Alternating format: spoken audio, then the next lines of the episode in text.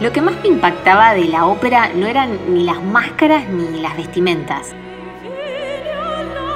Tampoco las voces que resonaban por todo el teatro, aunque no podía creer la fuerza de esas cuerdas vocales que competían con toda la sección de vientos. Lo que me parecía más increíble a mis seis años, esa primera vez que fui, eran los techos, las paredes del Teatro Colón, la majestuosidad de cada detalle, de cada rinconcito que me hacía sentir como en alguna de esas películas que miraba a esa edad. La altura enorme de la sala que me hacía sentir tan chiquita, tan... Hola, ¿cómo estás? ¿Qué te puedo servir? Hola, sí, eh, perdón, un cortado y una media luna, por favor. ¿Pagas con la app? Sí, claro. Hola, ¿cómo andás? Estoy en la full de un IPF tomando algo. Hice una pausa en el trabajo porque el día está divino y quería aprovechar el sol para jugar un poquito a la turista en Buenos Aires. Recién me quedé tildada pensando un poco en el Colón. Qué bárbaro, qué increíble que es. ¿Salimos a pasear?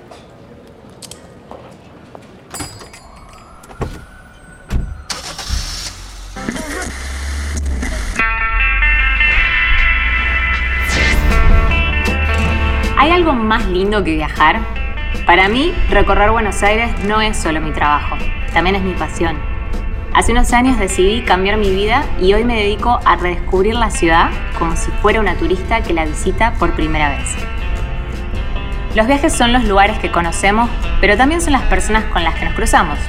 Y tanto en las grandes ciudades como en las rutas más desiertas, donde hay una historia, hay un IPF. Ya sea como turista o como local, recorrer una ciudad como Buenos Aires y los rincones más interesantes que tiene su provincia también requieren de un plan. El viaje empieza con los consejos de lugares para comer, dormir o sacar una foto. Y por eso, cuando escuchamos una audioguía de IPF, ya estamos viajando. Mi nombre es Cintia Martínez Wagner. Mi destino de hoy es la ciudad de Buenos Aires.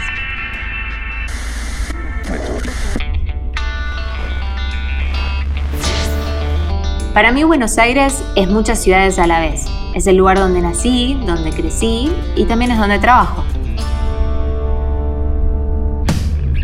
Pero además de ser mi casa, Buenos Aires es una ciudad súper ecléctica, donde todo se fusiona de una manera increíble y hay opciones para todos.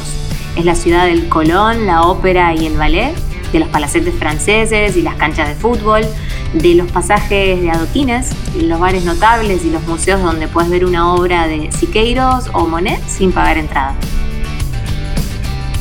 Buenos Aires también es la ciudad de los rascacielos de Puerto Madero y las casas de antigüedades de San Telmo, de las mil librerías, de los jacarandás que florecen en noviembre, de los bodegones de Congreso y las parrillitas de Costanera, de las tanguerías de Almagro y las bermuterías de Chacarita, del street art de Palermo y las galerías de arte de Villa Crespo.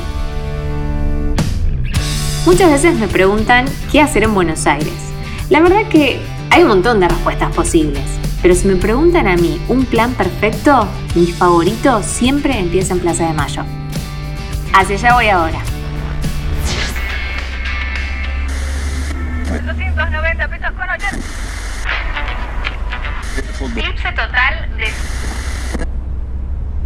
Para los que vivimos acá, Plaza de Mayo es simplemente la plaza, es uno de los lugares más importantes de la ciudad y está rodeada por los edificios más emblemáticos. Es uno más lindo que el otro. La Casa Rosada, la Catedral, la Legislatura, el Cabildo, el Banco Nación. La verdad que en los días de semana puede ser un poco intensa porque siempre hay mucha gente yendo y viniendo apurada.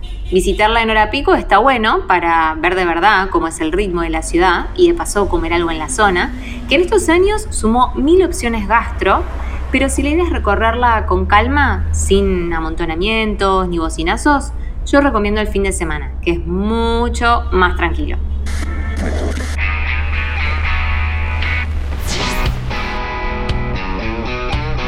Me gusta arrancar en la plaza porque desde ahí puedo agarrar por Avenida de Mayo, desviarme por alguna de las callecitas cercanas para entrar en un bodegón o sentarme en un café notable hacer una visita al Palacio Barolo y seguir después hasta Plaza Congreso. Si camino un poco más, llego hasta Corrientes. Un planazo bien clásico, pero que a mí me encanta, es caminar por la avenida a la tardecita, comer una pizza en Guerrín o las cuartetas un helado en Cadore y después de lavarme el pegote de las manos, recorrer las librerías hasta la medianoche. Si en cambio agarro para el otro lado, hacia el río, el paisaje urbano es re distinto.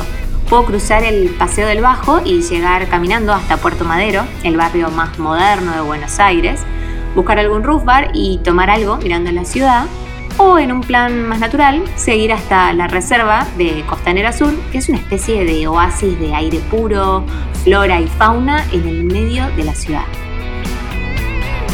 Otra opción es encarar hacia San Telmo, el barrio más chiquito y antiguo de la ciudad que todavía tiene ese aire colonial de la primera Buenos Aires. Si es domingo, me meto un rato en la Feria de Antigüedades de Plaza Dorrego a ver si encuentro algún tesoro y después termino el día tomando un vermú o una copa de vino en el mercado de Bolívar y Carlos Calvo, que tiene esa onda de viejo mercado municipal y está lleno de lugarcitos lindos para comer.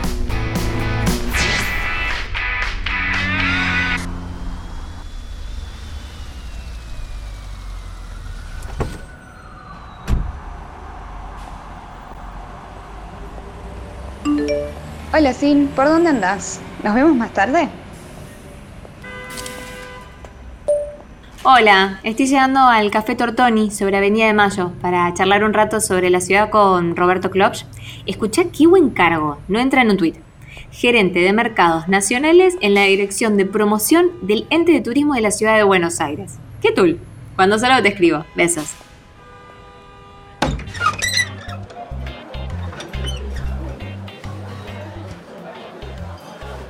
Roberto, vos sos un apasionado de Buenos Aires como yo.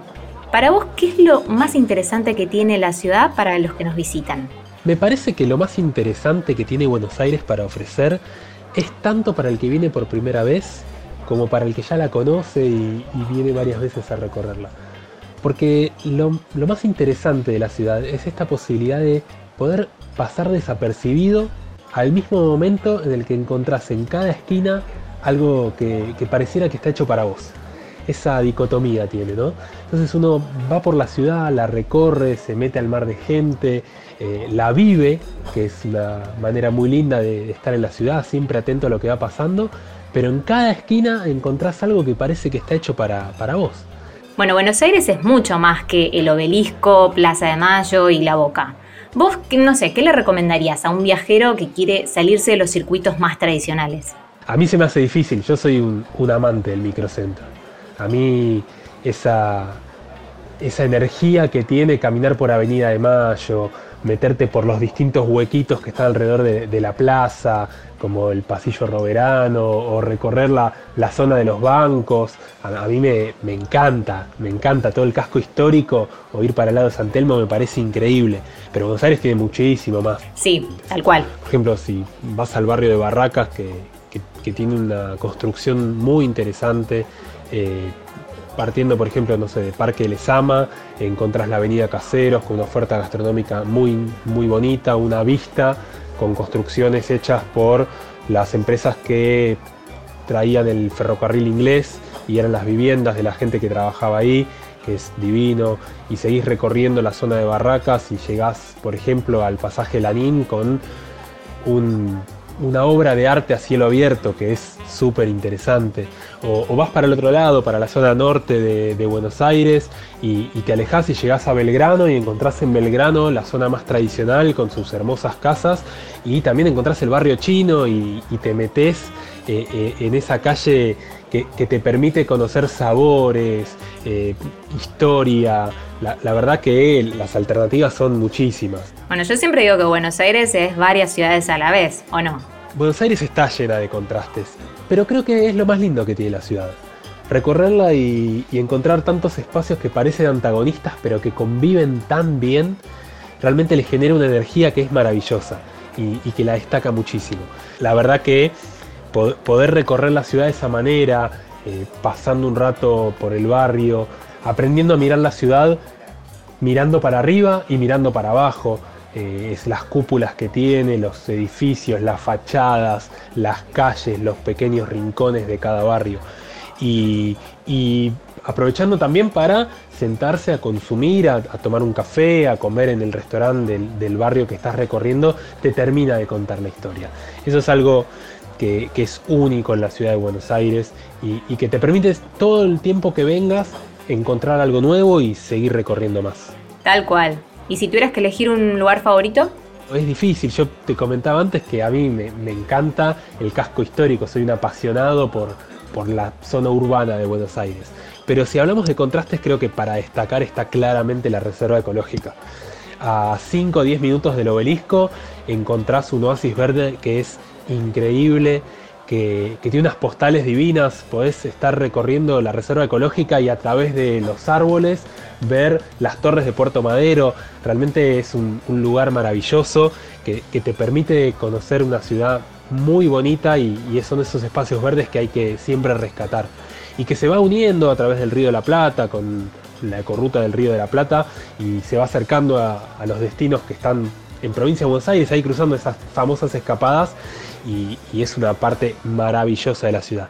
Recorriendo un poco más también en la zona del centro, eh, es un bar notable, así que sé que es conocido, pero el gato negro tiene un, extra, más allá de poder sentarte a tomar un café, la variedad de especies que tiene. Eh, entras a ese lugar y, y, el ruido de corrientes te desaparece entre los aromas que te envuelven y esas ganas de llevarte todo eso. Sí, re, me encanta el gato negro.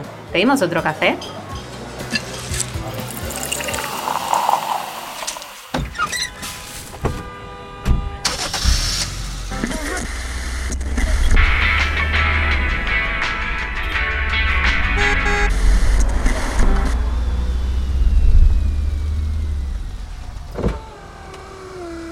Hola, ¿qué tal? Tengo turno en boxes para cambiar aceite.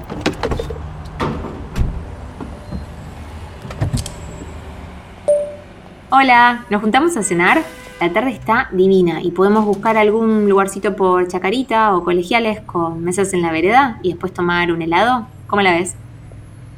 Palermo, Chacarita, Villa Crespo, colegiales, barracas. Buenos Aires no se agota entre la 9 de julio y el río. Ni hablar que es mucho más que el obelisco. Siempre digo que ninguna visita a la ciudad está completa si no vamos un poco más allá de los puntos más icónicos. Palermo hace rato que es parte del circuito de lugares infaltables. Es imposible pensar en un único punto de partida para empezar a recorrerlo porque es tan, tan grande que contiene varios subbarrios que tienen su propia identidad. El Palermo más clasicón es el de las avenidas Libertador y Figueroa Alcorta, el de los bosques y el Rosedal, el jardín japonés y el planetario. Todos lugares para darnos una panzada de fotos. En los bosques a mí me copa sentarme en la orilla del lago, apagar el teléfono y colgarme un rato mirando las golondrinas, los patos, las garzas. Hay un montón de aves autóctonas a minutos del ruido de la ciudad.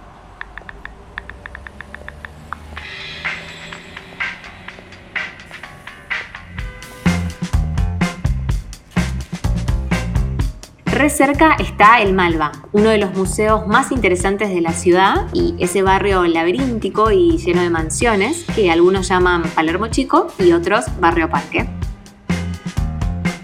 A Palermo Hollywood y Palermo Soho a mí me gusta pensarlos como un gran museo a cielo abierto, porque desde hace unos años un montón de artistas de street art aprovechan cada fachada o paril libre para hacer murales que de verdad son obras de arte. Otro barrio divino para caminar sin rumbo fijo es Colegiales, con sus calles arboladas y tranquilas, o Chacarita, que es mega canchero, pero sin pretensiones.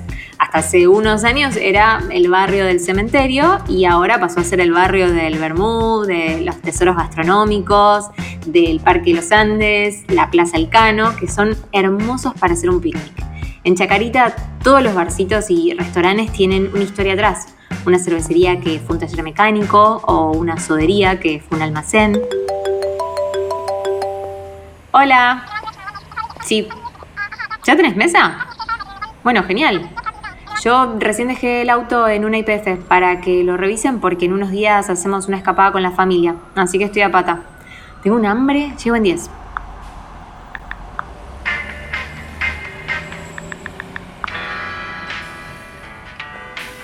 De paseo, siempre hay que descansar. Las últimas horas del día son para repasar lo que vimos y planear lo que vendrá. Es cierto que Buenos Aires nunca duerme, pero también es cierto que mañana va a seguir estando ahí. lista para que la recorramos otra vez.